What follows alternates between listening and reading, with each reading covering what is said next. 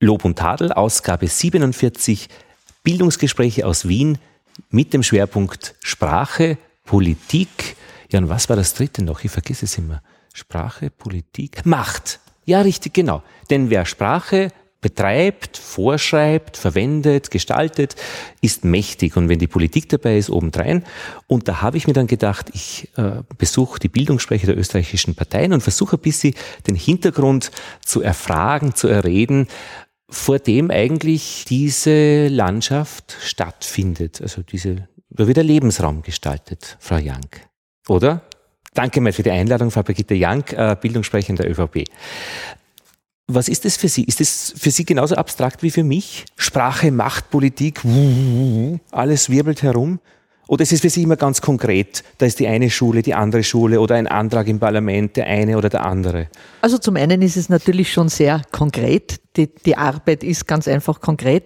Und ich hätte jetzt äh, Sprache nicht sofort mit Macht verbunden, nämlich Macht im Sinne, dass jemand über jemanden anderen Macht ausübt.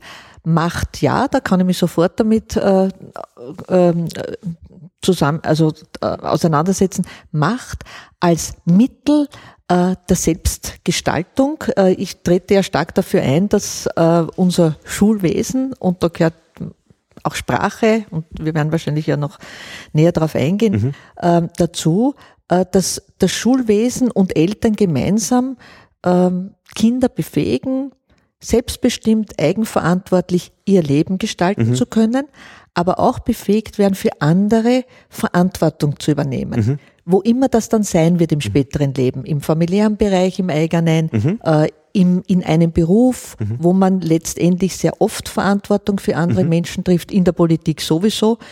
Äh, wo eine hohe Verantwortung die oberste Maxime sein muss, mhm. weil man ja mit Entscheidungen in das Leben der Menschen eingreift.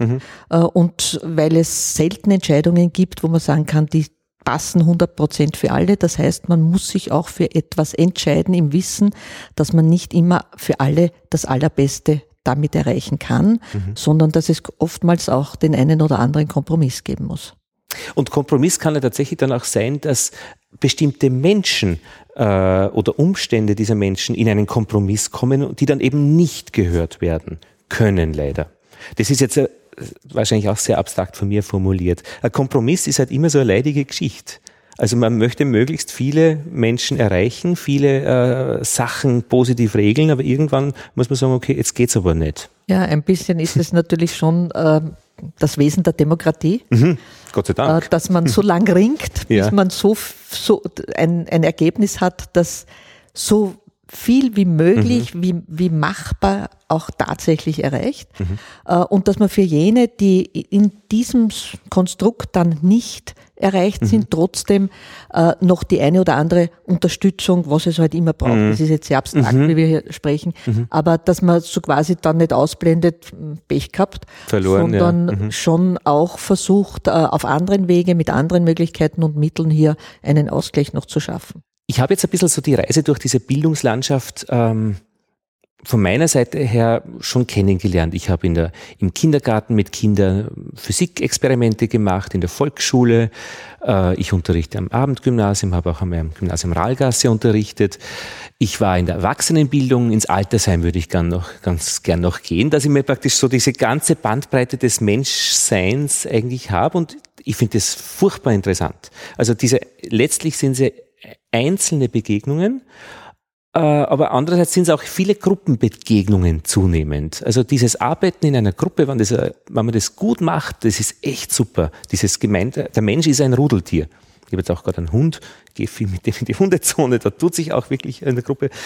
Das ist das eine, was ich kennenlerne oder kennengelernt habe bisher. Und das andere ist jetzt, dass ich jetzt beim Führungskräfteseminar äh, dabei bin, wo es um angehende Direktoren geht für, für, Gymnas, für, für Gymnasien. Und da lerne ich ein bisschen auch diese Strukturen kennen, unter denen Schule stattfindet.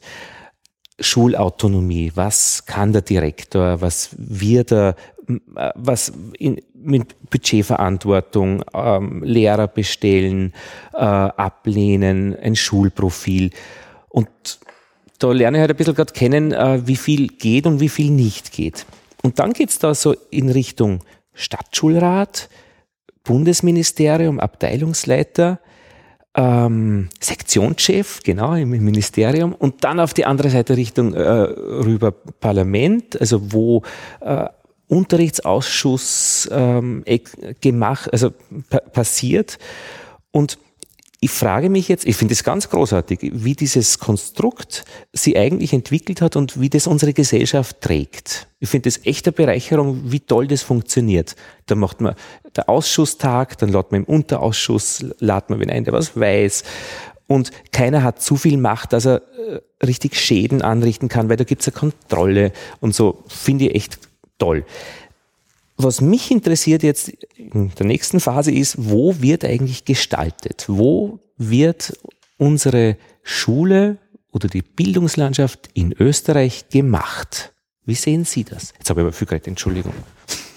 Naja, da wo es um die Ausform, also da wo man sagt, wie, welche, ich glaube, wir müssen unterscheiden. Wo brauchen wir gesetzliche Regelungen mhm. und wo haben wir zu viele gesetzliche Regelungen, da behindern wir dadurch auch Entwicklungen, weil aus, ich bin ja Unternehmerin und aus mhm. unter meiner unternehmerischen Tätigkeit kann ich Ihnen sagen, wenn man Verantwortung mhm. nicht überträgt, ja.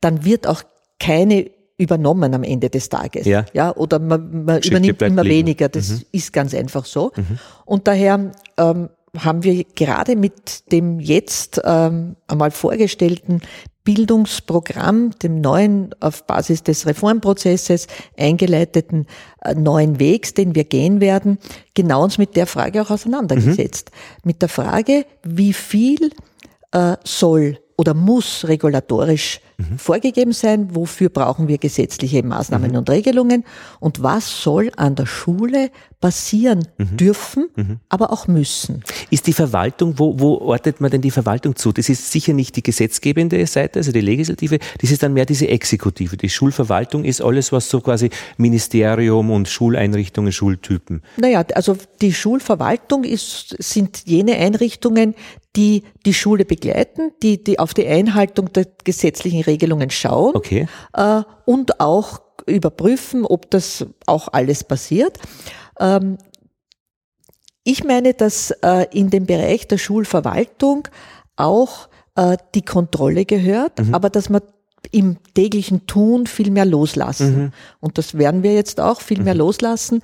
Äh, ich freue mich sehr, dass Sie ein, ein, ein Seminar besuchen zur Vorbereitung auf Schulleiterfunktion, äh, weil den Schulleitern eine ganz entscheidende ähm, Aufgabe und auch Verantwortung in der Zukunft zukommt, weil sie Gestaltungsfreiräume bekommen, die sie bis jetzt nicht hatten. Mhm. Und mit dem mit den Möglichkeiten muss man ja auch umgehen lernen. Mhm. Und daher ja, ist es ganz mhm. wichtig, dass man diesen Paradigmenwechsel, für mich wird das ein Paradigmenwechsel, äh, dass man den auch begleitet. Mhm. Das ist so, wie wenn ein großes Unternehmen mhm. mit vielen Zweigstellen im In- und im Ausland plötzlich sagt, äh, wir ziehen uns zurück, wir, wer will, ist in die Freiheit entlassen und mhm. plötzlich bist du alleine da. Mhm. Und musst über all das, was früher von der Zentrale gesteuert worden, selbst nachdenken, mhm. entscheiden, mache ich das weiter, wie mache ich das?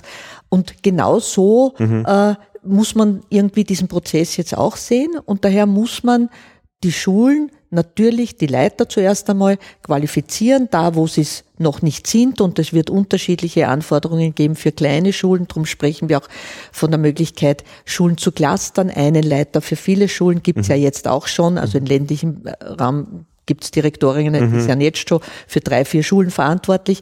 Aber dass das wirklich institutionalisiert ist und in den größeren Schulen braucht es das sowieso. Und der Schulleiter gestaltet mit seinem Team, dass mhm. er sich nach meinen und unseren Vorstellungen auch möglichst selbst aussuchen soll. Ich mhm. habe gestern in einer Diskus Diskussion mhm. gewesen, da hat man von den besten Lehrern gesprochen. Äh, ich, ich kann mich mit dem Wort beste Lehrer nicht wirklich gut anfreunden. Alle Lehrer sind gut, mit ein paar wenigen Ausnahmen, die gibt's überall im Leben. Äh, wir brauchen den richtigen Lehrer. Und der richtige Lehrer ist die richtige Person im Team. Mhm. Und daher bin ich der Meinung, der Schulleiter soll sich möglichst sein Team zusammenstellen können, denn auch das, ich bin halt so äh, unternehmerisch geprägt, auch das wissen wir, dass nicht jede Person in jedem Team die mhm. richtige Person ist. Und daher muss man auch auf das schauen, denn miteinander werden sie entscheiden, äh, welche Schwerpunkte eine Schule setzt, mhm. wie man mit Herausforderungen umgeht, die auf einen zukommen. Zurzeit sind große Herausforderungen in den Schulen äh, mit dem Thema der Flüchtlinge. Äh, mhm. Und dann braucht es mhm. einen Zusammenhalt. Mhm. Und darum muss man auch ein Team bilden. Und all das sind Aufgaben, die ein künftiger Schulleiter zu bewältigen haben mhm. wird. Ich habe gestern gerade, vorgestern mit unserem Schulleiter gesprochen, 2000 Schüler, Abendschule, Abendgymnasium.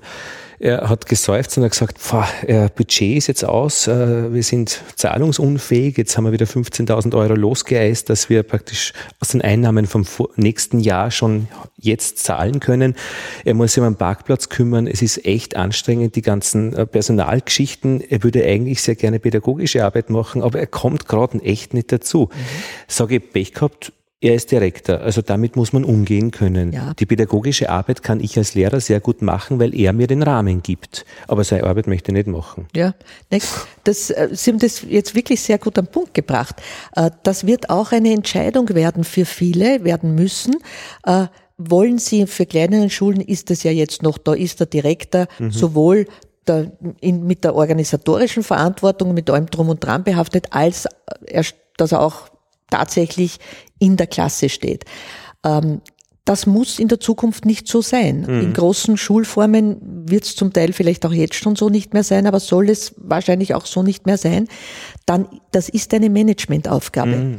Und, die ein äh, Lehrer äh, ja von seiner Ausbildung nicht kann. Und die ein Lehrer notwendigerweise auch so nicht braucht. Mhm. Der Lehrer braucht die gute pädagogische Ausbildung und diese Berufsbilder werden sich in der Zukunft noch mehr unterscheiden, als das jetzt wahrscheinlich wahrgenommen wird.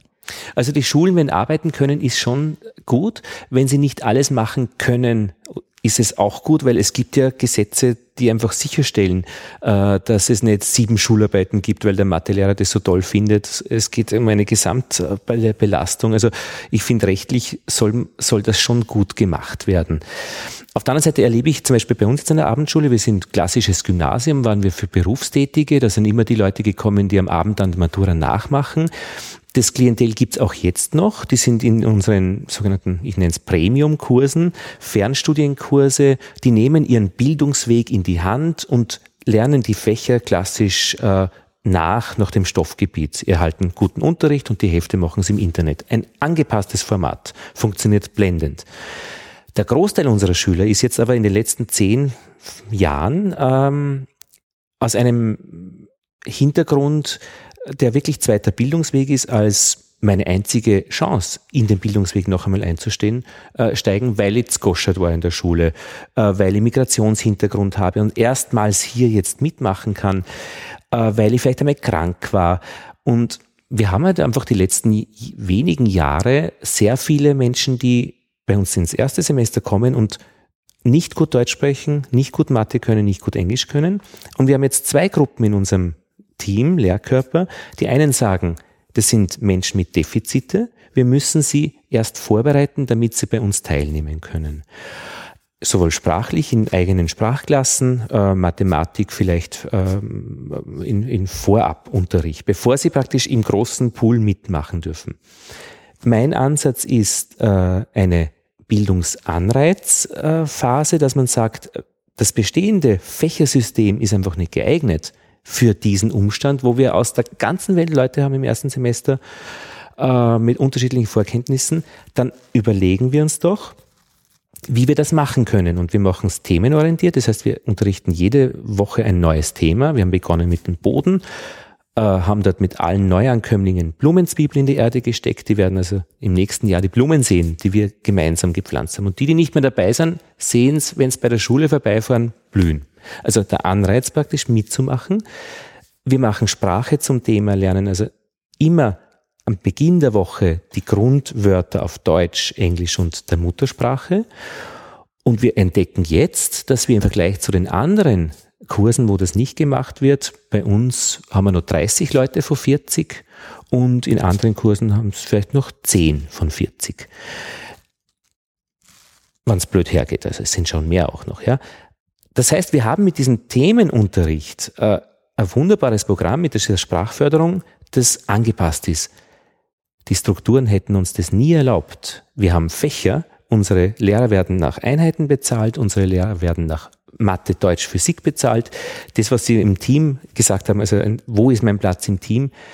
In unserem Themenunterricht, wir haben also eine Fläche, die wir bespielen, so wie Ö1 Radio, wir machen Bildung, ist es egal, ob ich jetzt praktisch äh, Mathematik äh, oben auf habe oder eben unterordne. Also ich mache Themen und anhand der Themen lernen wir Mathematik. Ich habe aber auf dem Weg zu dieser Geschichte ähm, hundertmal gehört, das geht nicht aufgrund der Strukturen. Wir können euch nicht so bezahlen, dass ihr in einer Fläche unterrichtet. Wir können, äh, äh, ihr dürft das gar nicht. Äh, wir, äh, wir haben diese Fächer. Und da denke ich mir, wow, das ist uranstrengend, wenn ich eben als praktischer Mensch sage, okay, die Bildungslandschaft, die ich habe, ist so. Ich weiß von Sprachforschern, wie Spracherwerb funktioniert, nämlich am besten so. Und jetzt habe ich ein Computersystem, das die Lehrer so besoldet und wir können es nicht machen. Denke, ah, fa, zu schade. Jetzt stehen wir nicht immer mit einem Fuß im Kriminal und es ist auch wirklich vom Landesschulinspektor geprüft, dass wir das in einer Insel, in einem Modul machen dürfen. Aber die größte Anstrengung an der Geschichte war nicht der Unterricht selbst, sondern in den Strukturen das zu etablieren. Das macht mich echt fertig, aber es funktioniert. Das wollte ich nur erzählen. Ja? so viel geredet schon wieder. Aber verstehen Sie äh, praktisch, es gibt immer so Inseln und da passiert plötzlich etwas, was so angepasst ist und diese Leute, die dann dort arbeiten, stoßen immer ganz schnell in die, äh, an die Ränder. Und da wäre es interessant, äh, was kann ich machen von der Gesetzgebung, von der Schulverwaltung her, dass ja letztlich ein Schlag hat, wir uns schneller ändern können. Ja, also wir haben ja schon äh, die Möglichkeiten auch jetzt, jetzt weiß ich nicht, welches, welches Alter das ist. 17 plus, das heißt, es sind junge Erwachsene, wir haben den okay. Erziehungsfaktor nicht. Okay, äh, wo man ähm, im modularen System haben wir äh, auch, sehr gut, ja. Mhm. Ähm, dort mehr Gestaltungsfreiheit, mehr Gestaltungsräume hat. Genau. Und wir haben auch die Möglichkeit, fächerübergreifend zu arbeiten. Darum wundert mich das jetzt, dass das so, so, so ganz so schwierig von Ihnen dargestellt wurde, mhm. dass das doch nicht ging, aber am Ende des Tages ja wir schon ging. Ja. Ähm, dass man so etwas äh, viel mehr wahrscheinlich noch ausbauen kann äh, und auch soll, da bin ich ganz dafür, weil äh, es wahrscheinlich viel mehr den ganzheitlichen Ansatz und das Verstehen mhm. äh, unterstützt. Mhm. Ähm, es gibt viele Diskussionen über die Art äh, der Wissensvermittlung ähm, bis hin zu neuen Modellen, die in Amerika zum Beispiel im Moment gerade auch ausprobiert werden, wo man die Wissensvermittlung nicht mehr in erster Linie dem Lehrer, der Lehrerin zuschreibt, sondern nachdem wir ja in einer digitalen Welt schon leben und sich das noch sehr stark ausbauen wird, und ich meine jetzt nicht nur, dass wir alle irgendwie in ein Gerät hineinschauen, und, mhm. aber in dem Fall ja, äh, dass man sich so quasi einmal diese Information, die man braucht, einmal holt und dass die Lehrkraft die Zusammenhänge herstellt, da mhm. weiterhilft, wo man wo man nicht weiter weiß und dass man aber auch mit dem sonstigen Wissen, mit all den Spuren, die wir im World Wide Web hinterlassen, mhm. auch viel individualisierter mhm. äh, Lehrinhalte, nämlich die Abfolge auch zusammenstellen mhm. kann. Also es ist viel in Bewegung. Ich habe mir auch sehr viel angeschaut in meiner ähm, früheren Tätigkeit als Wirtschaftskammerpräsidentin, mhm. äh, habe ich mir weil aus mhm. meiner Sicht man nur von den Besten äh, mhm. lernen sollte, äh, die besten Schulen auch angeschaut mhm. auf der Welt äh, und äh, da gibt es sehr viele unterschiedliche Modelle, wie man heute Schule gestalten kann. Mhm. Da, glaube ich, wird sich äh, mit der möglichen, mit der Autonomie einiges in mhm. Bewegung bringen, mhm. weil es viele engagierte Lehrer und Direktoren gibt, die eigentlich darauf warten, dass sie mehr gestalten können, dass sie individueller äh, den, den Ablauf an einer Schule gestalten können. Und das ist für mich äh, gelebte, gelebte Autonomie mhm. dann äh, im besten Sinne des Wortes, nämlich für alle Beteiligten mhm. an der mhm. Schule, für die Kinder, für die wird's gemacht, aber auch für die, die diesen Beruf ausüben, äh, auch die Ja, Zufriedenheit richtig. Des Lehrers und der Lehrerin äh, ist ein ganz wichtiges Gut. Viktor Frankl, äh, der sagt, äh, Ergonomie ist auch das, wie man, ob man den Arbeitsplatz gestalten kann. Zum Beispiel, ähm, da auch zum Arbeitsplatz gibt's gibt's viel zu sagen. Da haben wir große Versäumnisse über Jahre äh, ganz einfach aufgestaut, dass man über den Arbeitsplatz äh, der Lehrerinnen und Lehrer nie nachgedacht hat. Ja, weil das vielleicht noch aus einer Zeit war, wo ganz klar war, Lehrer macht seine sofern er nicht in der Klasse steht, macht er seine Arbeit in aller Regel außerhalb der Schule. Nicht? Und das hat man irgendwie so tradiert.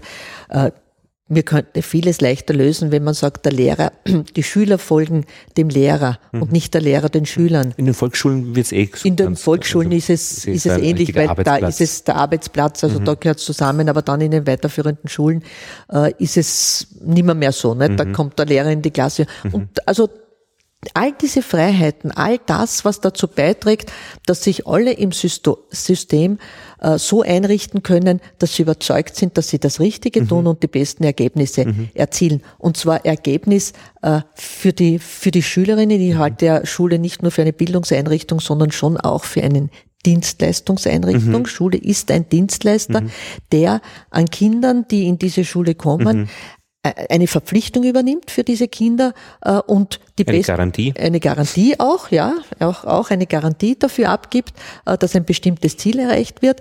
Äh, und dazu muss ich mich auch in der Lage fühlen. Ich muss mich psychisch und physisch in der La- Lage fühlen, das auch gut umzusetzen. Also für mich sind die Kinder wichtig in der Schule, aber für mich sind die Lehrerinnen und Lehrer genauso wichtig in der Schule.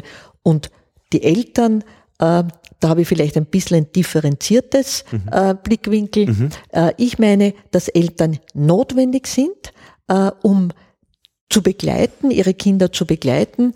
Äh, aber ich erwarte von Eltern, dass sie das mit nicht nur mit der Brille ihres momentanen eigenen, ähm, ihrer eigenen Situation sehen, sondern dass Eltern mit der Brille schauen können, was ist für die Klasse das Richtige und das Gute. Was heißt das konkret? Also wenn ich jetzt als äh, die Mathe-Hausübung mit meinem Kind mache und, und einen roten Kopf habe, äh, was sollte ich da anders machen, wenn ich Also mit den Nerven schon ganz weit draußen bin? Ja, eigentlich sollten Sie ja die Mathehausübung gar nicht mit Ihrem Kind machen müssen. Ja, ja, ich Ja. bitte, meine Rede, meine Rede. Aber das Kind kommt immer zu mir, ja. Naja gut, das ist, das ist In weil das Fall. Kind weiß, äh, weiß dass, dass, dass Nein, ein Papa vielleicht am einfachsten ist, äh, das, was man jetzt so, Ja. wenn man vielleicht auch unaufmerksam war in der Schule nicht und dann sagt, frage ich am Abend den Papa, Genau. dann ist Nein, auch stimmt. genau. Und es gibt aber auch die Angebote in der Schule. Das heißt, es gibt äh, diese Mittagsbetreuung, auch die Nachmittagsbetreuung, wo der Mathelehrer da ist Mhm. und das nützt das Kind auch. Äh, meinen Sie das? Also praktisch, dass schulische Strukturen angeboten werden, wo man einfach wirklich das festigen kann, wo man noch Probleme hat, weil wer da ist. Genau, genau. Das, aus, das ist aus meiner Sicht notwendig, dass Schule leistet. Ähm, es gibt, ich weiß nicht, ob Sie das kennen, sogenanntes Flipped Classroom, dieses System, wo ja eigentlich zuerst die Schüler sich mit dem Stoff beschäftigen Ja. und dann mit dem Lehrer reflektieren und so weiter. Äh, und das sind alles Dinge, die, wo ich glaube, die wir ganz wenig erst bei uns äh, im System haben und da, da sollte man, da, und da wird sich auch viel tun in nächster Zeit. Das gefällt mir gut. Also so der Lehrer als äh, komplizierte Sachen erklären, interessante Lernwege gestalten, Flipped Classroom, also praktisch den Kindern einen Lernweg zeigen, aber nicht mit selbst machen, weil der Lehrer weiß es ja eh schon, Kontext herstellen und die Leute eigentlich bei Laune halten. Und immer viel loben, finde ich. Ja, Loben und Wertschätzung. Und die Wertschätzung, habe ich gelernt, ist nämlich was anderes wie Loben. Ja. Das Loben ist so das Patriarchale, also da hast du gut gemacht. Und die Wertschätzung ist, sagen Sie es oder sagen Das- Sie? Wie also sehen Sie es? Ich, Wo ist der ich, Unterschied? ich, na, ich sehe die Wertschätzung, den anderen annehmen, Mhm. wie er ist und ihm zeigen, dass er so, wie er ist, richtig ist. Mhm. Äh, dass er als Person das Gefühl hat, äh, ich, ich bin ich und ich darf ich sein. Ich habe eine, ähm, ich bin in der Wirtschaftskammer ein Projekt äh, gestartet. Und zwar war der Ausgangspunkt, wie können wir junge Menschen, die die Schule, die, die Schulpflicht verlassen haben, keinen Abschluss hatten, keine Chance auf Lehrstelle hatten, die so quasi aus dem System am Ende des Tages doch irgendwo hinausgefallen waren, wie können wir die äh, also ich habe es damals gesehen äh, aus dem Blickwinkel, äh, ihnen die mangelnden Kenntnisse und Fähigkeiten nachlernen, damit sie dann einen Ausbildungsplatz annehmen können. Also dass sie unser duales System, dass sie Chancen haben, dort weiterzukommen, weil viele Betriebe gesagt haben, ja, manche Kinder kommen, die können wir gar nicht nehmen. Die Kinder, die wir dann äh, in dieses Projekt äh, aufnehmen durften, die sind nicht einmal bis zum Fragen für einen Ausbildungsplatz gekommen, waren aus schwierigsten Verhältnissen. Wir haben das gemacht nach einem dänischen ähm, System, das ein, ein dänischer Hochschulprofessor entwickelt hatte. Wir haben dazu äh, unsere äh, Trainer vom Wirtschaftsförderungsinstitut über drei Monate ausgebildet. Mhm.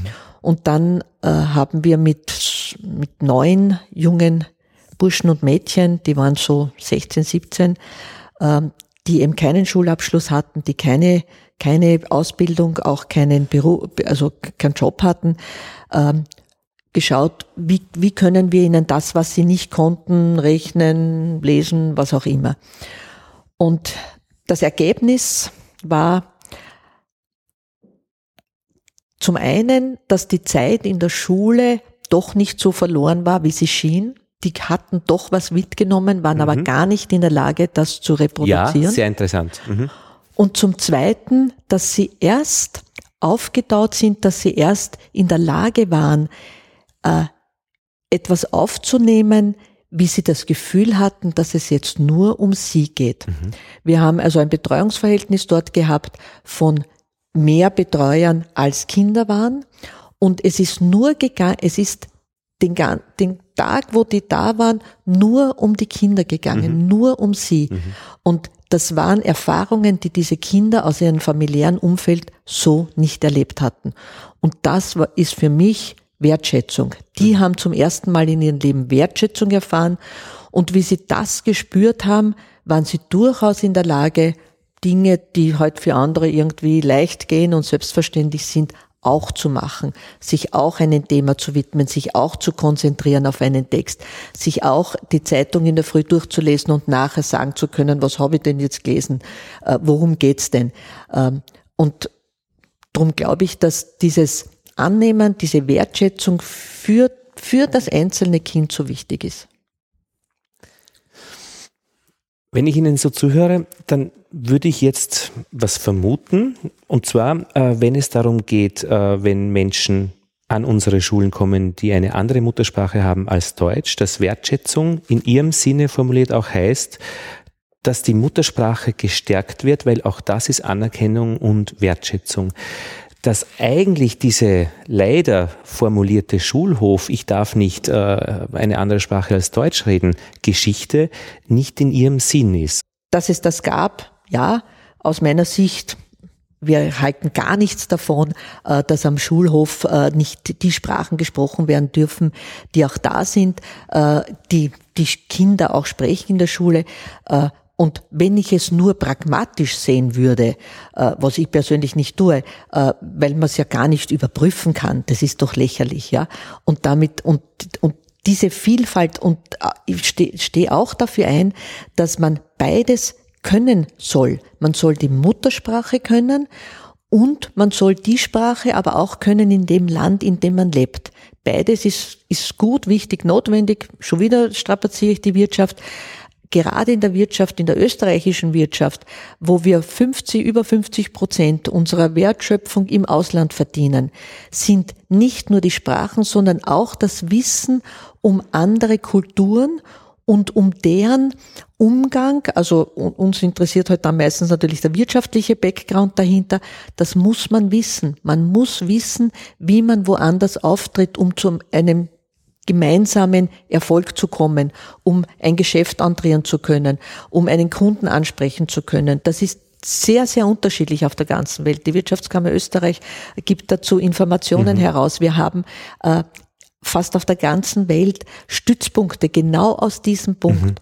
Mhm. Und daher geht es sehr wohl darum, auch zu sehen, dass es unterschiedliche Kulturen gibt. Mhm. Manchmal habe ich so den Eindruck, dass man irgendwie glauben, das, es gibt auch eine Kultur weltweit. Gott sei Dank gibt es das nicht. Äh, und daher tragen wir das auch ganz klar äh, mit, die, es ist, geht um die Wertigkeit des Einzelnen, seinem Background, aber es geht auch, und das ist uns wichtig, äh, nicht zu sagen, ja, äh, wenn er es in der eigenen Sprache kann, ist gut, aber die, die, die Sprache, in der er lebt, nicht so gut kann, wäre uns nicht wichtig. Nein, uns ist das ganz wichtig, dass der Spracherwerb hier für die deutsche Sprache gut und so früh wie möglich angegangen wird, weil bekanntlich äh, man es leichter lernt, je früher man es lernt äh, und äh, weil es aus meiner Sicht eine nicht gerecht werden würde äh, den Menschen, um die es geht, weil sie damit, äh, sofern sie halt im deutschsprachigen Raum auch ihren Lebensmittelpunkt auch künftig haben, weil sie damit ganz einfach von Haus aus einen Startnachteil hätten. Ein Freund von mir hat Russisch studiert, ähm, Doktorat, hat eigentlich keinen Job gehabt, ähm, einen adäquaten in Österreich. Dann hat er Just studiert, Doktorat und ist als in der Austria, AMAG hat das früher geheißen, äh, als Leiter der Finanzabteilung eingestiegen. Äh, sie waren viel in Russland und er hat dann erzählt, ähm, in Russland gibt es sehr viele, sehr gescheite Leute, und wenn es darum geht, einen Vertragsabschluss zu kriegen, ist es sehr wohl wesentlich, ob man im Gespräch danach über Pushkin reden kann. Mhm. Mhm. Ähm, ja, das heißt, äh, und da habe ich bei diesen Bildungsgesprächen äh, auch jetzt ein bisschen dann versucht, die, diese Positionen ein bisschen zu erkennen.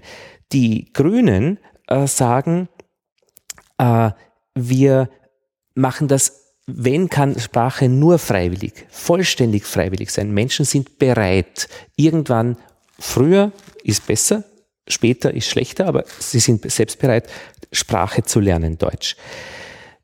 Äh, Professor Knapp ist äh, in der Expertenkommission für Sprache in der in der Integrations, äh, in, beim Integrationsfonds, äh, Sebastian Kurz, der sagt, genau wie Sie, jede Unterstützung, jede Förderung, Sprache ist wichtig. Im Notfall aber dann muss man es auch vorschreiben können. Und zwar auch eben in der Integrationsvereinbarung, dass praktisch ein Aufenthaltstitel beinhaltet, du musst auch wirklich vorher Deutsch können, damit wir dir das Aufenthaltsrecht geben. Auch die FPÖ ist praktisch im Notfall, äh, wird auch sagen, Sprachen sind wichtig in der Ressource, aber im Notfall halt auch vorschreiben. Und da habe ich das Gefühl, da, da trennen sich die Positionen. Alle sind sie einig. Im Idealfall geht das gut, konsensual. Im anderen Fall sagen die einen Zwang, die anderen sagen überhaupt nicht Zwang und die Sprachwissenschaftler nähern sich dem so diskursiv, die sagen praktisch, ein Staat übt immer Macht aus, wenn man Sprache vorschreibt oder auch nicht. Mhm. Wie, wie soll es denn sein mit dem Zwang? Oder ist es zu einzelfallartig? Aber es steht ja zumindest im Gesetz drinnen, im Integrations, in der Integrationsvereinbarung. Na, ich bin der Meinung, äh, dass äh, natürlich äh, man sagen kann, wenn der Staat Gesetze macht, dann übt er Zwang aus. Ich, ich, ich interpretiere das nicht so, ja, weil der Staat übt nicht Zwang aus, sondern gibt Regeln vor, wie ein Miteinander gestaltet wird. Und er garantiert auch Sachen übrigens. Natürlich, und, und er stellt ja auch äh, über, über die Systeme dann für bestimmte Sachen äh, das Steuergeld auch explizit zur Verfügung, also er gestaltet ja auch dadurch. Ähm,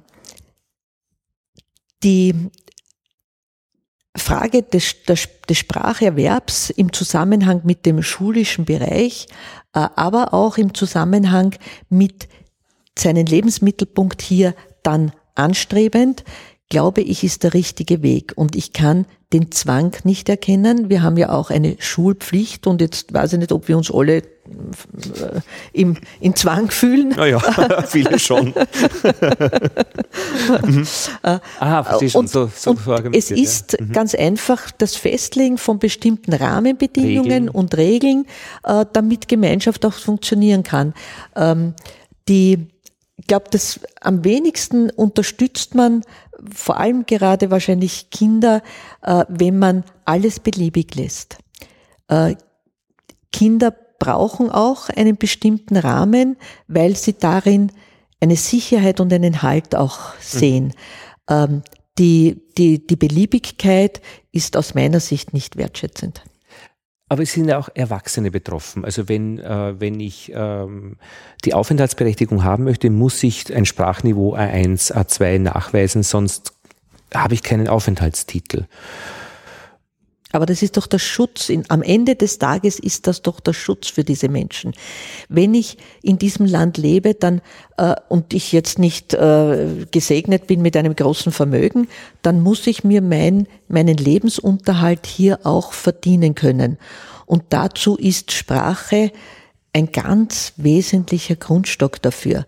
Äh, das wird Berufe geben, wo es nicht so, so entscheidend ist, aber wenn wir wollen, dass jedem viele Chancen offen stehen, auch in seiner beruflichen Entwicklung. Und äh, wir sehen immer mehr, dass äh, sich die Berufe verändern, dass es Berufe, die es früher gegeben hat, heute nicht mehr gibt. Wir, aus meinem Verständnis stehen wir heute am Beginn eines neuen Zeitalters, das man vielleicht mit dem digitalisierten Zeitalter umschreiben könnte, das ähnlich wahrscheinliche Auswirkungen hat wie damals die Industrialisierung.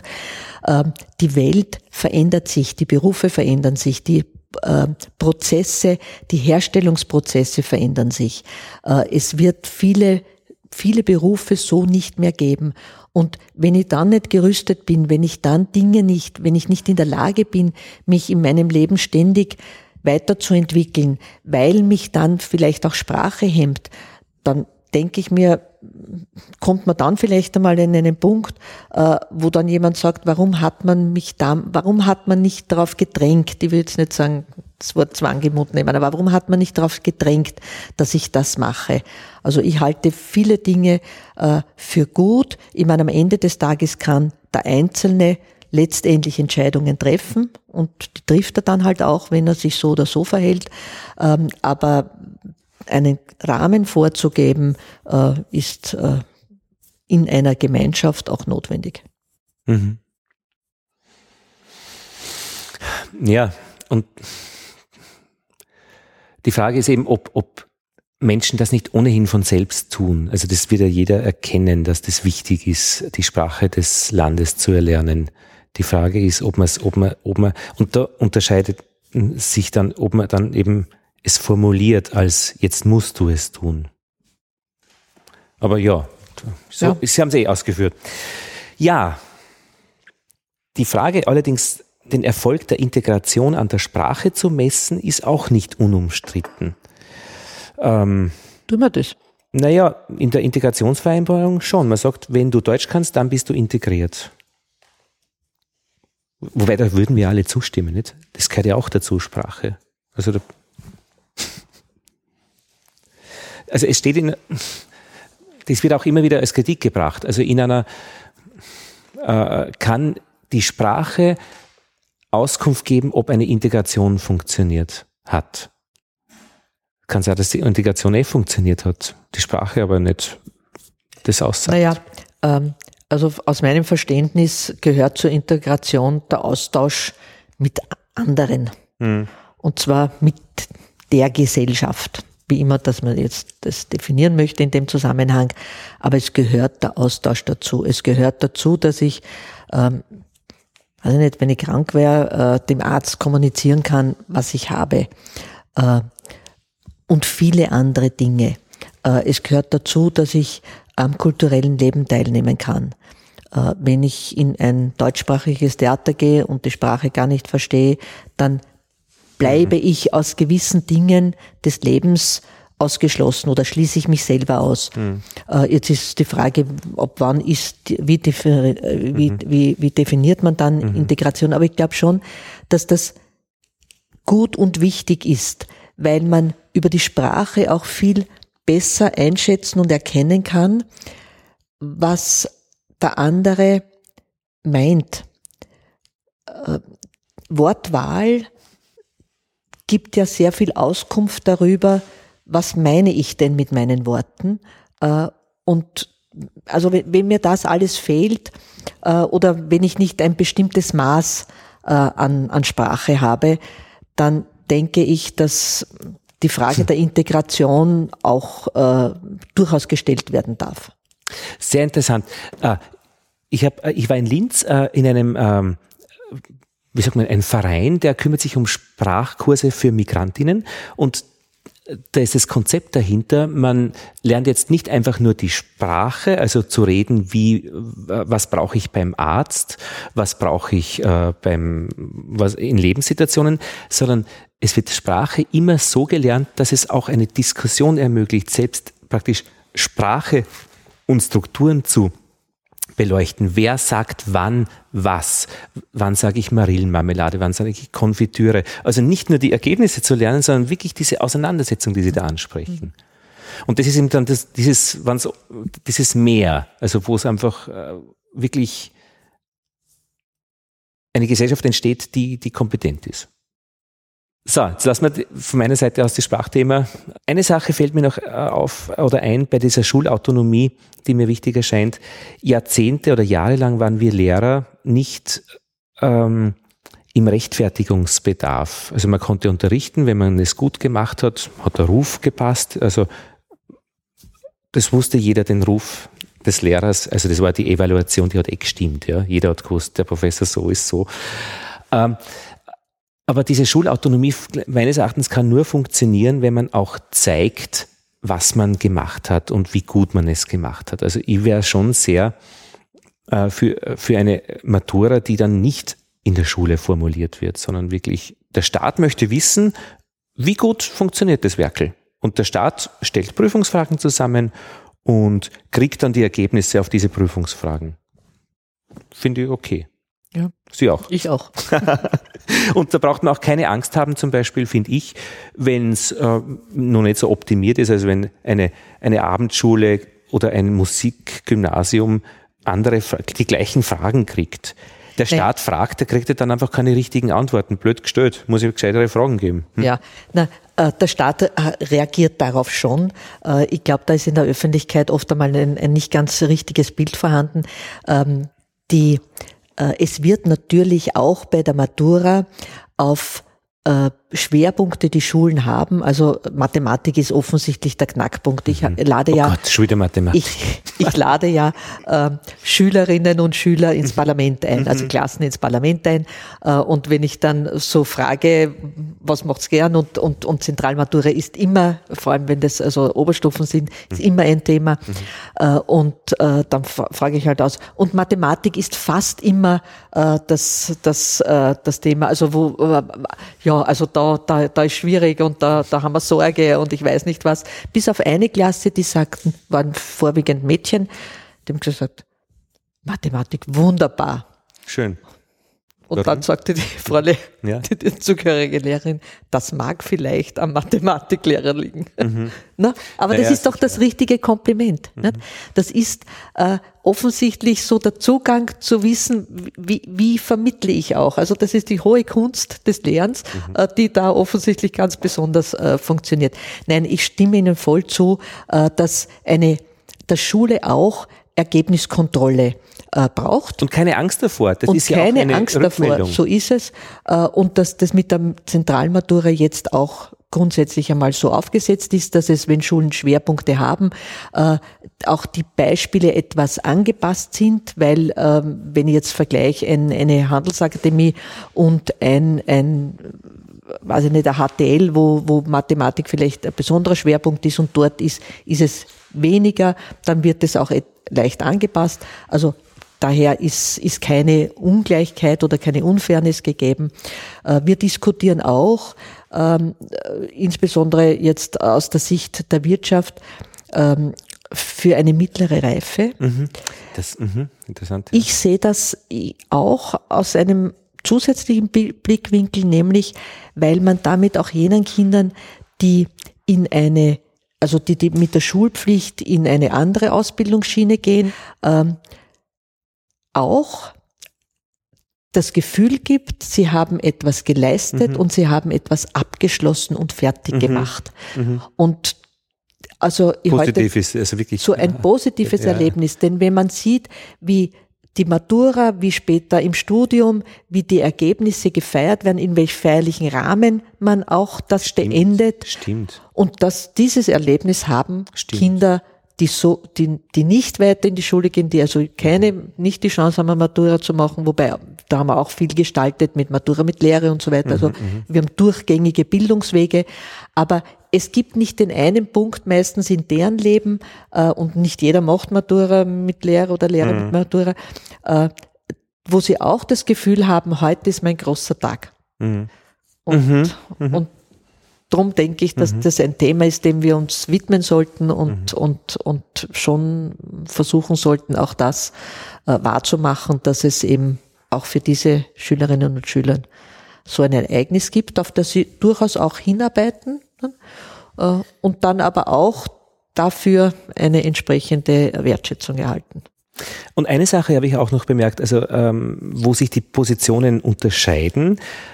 Die einen haben eher lieber homogene Gruppen, die ähnlich gut sind, äh, sprachlich gut sind, ähm, wie auch immer gut zusammenpassen. Und die anderen sagen, nein, ganz vermischt. Mhm. Aber es sind zwei unterschiedliche ähm, eigentlich Haltungen oder Sichtweisen, wie ich äh, eine Schulgesellschaft sehe. Und ich merke einfach bei den Grünen, die sagen gemeinsam, also inklusiv, auch keine Sonderschulen, sondern wirklich alle gemeinsam.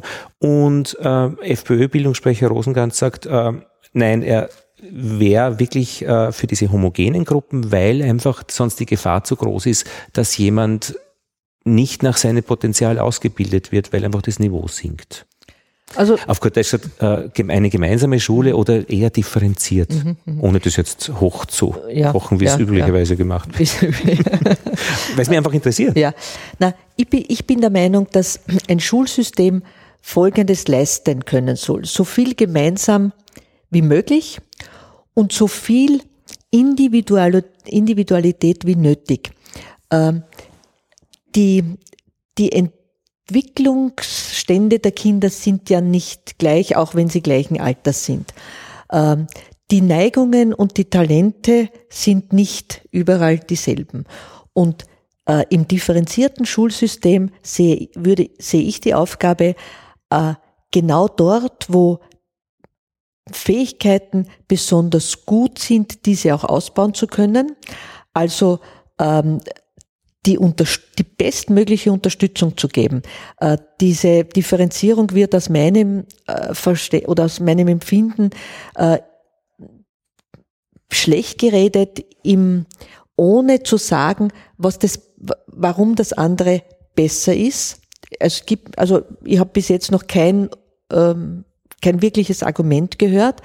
Äh, ich bin der Meinung, unsere Aufgabe ist es, in der, in der Schule dafür zu sorgen, dass alle äh, die bestmögliche Entwicklung nehmen können. Und das heißt aber, da oder dort Schwächen, die man so nicht stehen lassen soll, stärken, äh, aber auch Stärken stärken.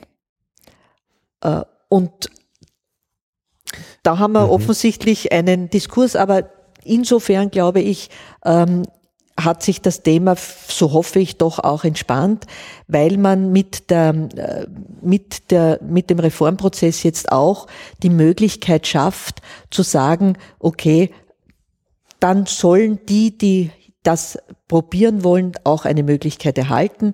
Äh, und dann wird man sehen, nach einem bestimmten Beobachtungszeitraum kann man daraus Schlüsse ziehen, welche Schlüsse kann man ziehen und dann wird man neue Entscheidungen treffen ähm, oder andere oder, oder was mhm. auch immer.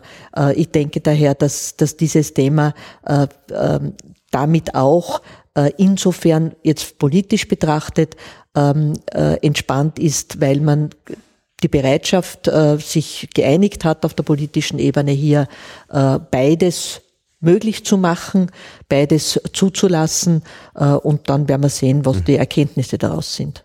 Ich glaube, Unterstützung wäre wichtig und es wird sehr viel an der Ausbildung oder an den Lehrern auch hängen, weil, weil das müssen die wirklich gut machen, sonst funktioniert es nicht. Natürlich. Mhm. Äh, ich bin ja auch ein bisschen, also ich bin froh, dass durch die Zentralmatura oder Teilzentrale kompetenzorientierte Reifeprüfung auch Mathematik erträglicher geworden ist. Es ist irgendwie vernünftiger. Es, greift, es sind immer so diese Mörderbeispiele, wo man äh, etwas vorrechnet, wie so bei der Lipizzaner Hofreitschule. Es ist eher mehr wirklich Denken beteiligt, aber das ist auf einem vernünftigen Niveau. Ich glaube also, dass das Niveau eigentlich runtergefahren wurde. Auf den ersten Blick, auf den zweiten ist es vernünftiger geworden. Die Beispiele sind einfach besser. Aber äh, ich muss schon sagen, was es gleichermaßen braucht, ist eine Begabtenförderung auf der anderen Seite, weil wir haben und gerade für die Wirtschaft Leute, die interessiert sind, Mathematik Vollgas zu machen. Also die jetzt zu vergessen in einer Schule, weil man sagt, man, man kümmert sich eigentlich um die, um die Breite, auch wenn es allgemeinbildende höhere Schule heißt, AAS oder Hauptschule dann.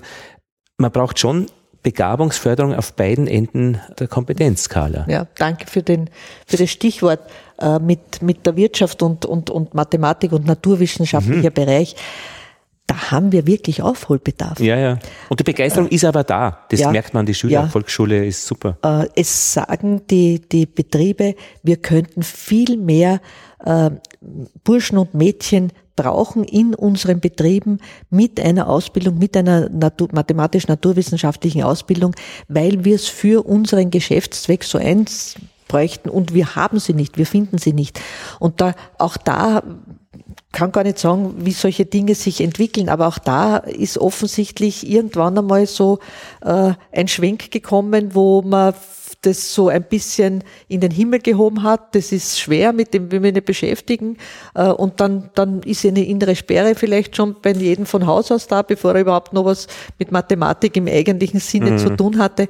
Also auch das, glaube ich, sind wir gut beraten, wenn wir, äh, ja, wenn wir das auf den Boden des, des, des Praktischen bringen, mhm. im Wissen, äh, dass es da enorme Berufschancen gibt und in der Frage auch, äh, dass viele äh, ihren Arbeitsplatz wahrscheinlich nicht in Österreich haben werden und mhm. heute schon so ist. Und gerade Mathematik, Naturwissenschaft sind Arbeitsplätze, die ist eine Sprache, die überall auf der Welt gleich genau. ist. Ja. ja, also die und Gesetze, die, die, die sind ganz einfach die nämlichen, egal ob ich mich in Asien befinde oder, mhm. oder in Österreich. Mhm. Ähm, ja, jetzt bin ich eigentlich schon äh, an meinen Fragen, was Sie, wie Sie, wie Sie eigentlich Ihre, wenn Sie jetzt noch einmal zur Schule gehen würden, was wäre so Ihre Lieblingsschule? Wie würden Sie, wo würden Sie sich wohlfühlen? Wo würden Sie gern, ich meine, als Schüler ist mir von acht bis irgendwann und das Ganze zwölf Jahre lang wie würde Ihre schönste Schule aussehen in Ihren buntesten Träumen? Also ich bin ja gern in die Schule gegangen und ich habe keine, ich habe überhaupt kein, kein, keinen schlechten Gedanken an meine Schulzeit. Ähm, insofern habe ich jetzt auch keinen Nachholbedarf oder ich muss auch nicht mit der Vergangenheit irgendwie abrechnen. Mhm. Ähm, aber wie Schule sein soll, ähm, wird man daran messen müssen, mit welcher Begeisterung gehen jeden Morgen Schülerinnen und Lehrer in dieses Schulhaus hinein. Nämlich wenn, auch die Lehrer, muss man dazu sagen, die sind ja auch viel dort, ja. heißt es. Und wenn das gelingt, dann ist, glaube ich, die Schule gelungen. Mhm. Bei uns ist es im Moment der Werkdrachen mit den Handarbeiten, also dass das alles wieder aufgetrennt wird. Aber ich finde, da müssen es durch. Also man, alles praktisch kann man den Kindern und soll man ihnen auch nicht ersparen. Aber es soll halt erträglich sein. Ja, das wäre halt nicht schlecht. Ich bin auch der Meinung, dass, äh, dass auch im späteren Leben äh, man an, in Situationen kommt, die man in dem Moment nicht gestalten kann, aber bewältigen muss. Mhm. Und äh, ich habe es mit meiner Tochter so gehalten, ähm, die zugegebenermaßen wirklich äh, also ein ganz pflegeleichtes Kind war, sehr selbstständig. Äh, wenn die gesagt hat, du mit dem Professor, den komme ich überhaupt nicht und, mhm. und so. Und ich habe gesagt, schau, der ist da und du musst einen Weg finden, wie du zur Rande kommst. Mhm auch später wirst du mit Menschen zu tun haben, mit denen du nicht so gut kannst oder möchtest und du wirst auch dann einen Weg finden müssen. Mhm. Und daher ist auch Schule ein bisschen ein Training, Rücksichtnahme zu lernen äh, und auch ähm, Herausforderungen, die eine oder andere auch zu bewältigen. Weil wenn man sie dann geschafft hat, ist, glaube ich, das Erfolgserlebnis doppelt so schön. Aber Eingangsstichwort Macht. Also wer schon einmal gesessen ist im Gang als Eltern vor dem Elternsprechtag auf diesen Sesseln und man wartet, bis man drankommt, da weiß man, wo die Autorität ist. Also nicht bei einem selbst. Wobei, das dürfte sich schon auch stark geändert ja, haben. Also ich glaube, diese, äh, die, der Umgang, der Umgang äh, in der Schule ist ein ganz ein anderer. Aber die Macht ist nach wie vor da, muss man schon sagen. Also wenn wirklich was zertifiziert ist, das ist so. Natürlich hat man Berufungsverfahren und so weiter. Es ist eine staatliche Einrichtung und Staat ist einfach eine Repräsentation der, wie sagen die Sprachwissenschaftler, Hegemonie. Also praktisch, äh, ja. Ja, aber es gibt ja nicht nur eine Chance in der Schule. Stimmt, zweiter Bildungsweg, äh, durchlässig. Na, und vor allem ein Schuljahr ist ja auch lang und, und wenn man die eine Prüfung äh, verhaut hat, äh, muss man halt nochmal hinsetzen. Gibt es eine nächste. Stichwort Schuljahr lang. Ich bin ja in der Hundeschule einmal in der Woche äh, mit unserem Terrier, der jetzt keine Fahrradfahrer mehr vom Fahrrad holt wegen der Hundeschule. Aber die ist immer und es kommen immer neue Hunde dazu und die das schon können, kommen weg. Also praktisch kommen nicht mehr, weil sie es schon können. Das heißt, die haben praktisch jeden Samstag Kurs und da denke ich mir, das wäre doch eigentlich in der Schule interessant. Es gibt keine Ferien, sondern es gibt immer was zu lernen und ich kann immer hingehen, weil es für meine Entwicklungsstufe dort etwas Neues zu lernen gibt. Und wenn ich das Gefühl habe, so, jetzt reicht's wieder, dann fahre ich mit meinen Eltern auf Urlaub, kann es zu einem Zeitpunkt machen, wo die Flüge billig sind, weil nicht alle fliegen und dann komme ich wieder erholt und freue mich und ich weiß, es gibt schon wieder was zum Lernen. Das wäre meine Traumschule. Na, Gut, oder? Ich lasse das so stehen. Ja, also immer organisatorisch ein Wahnsinn, aber auf der anderen Seite, äh, es wird ja ein, äh, im Krankenhaus ist auch immer wer da. Kann man auch immer was machen.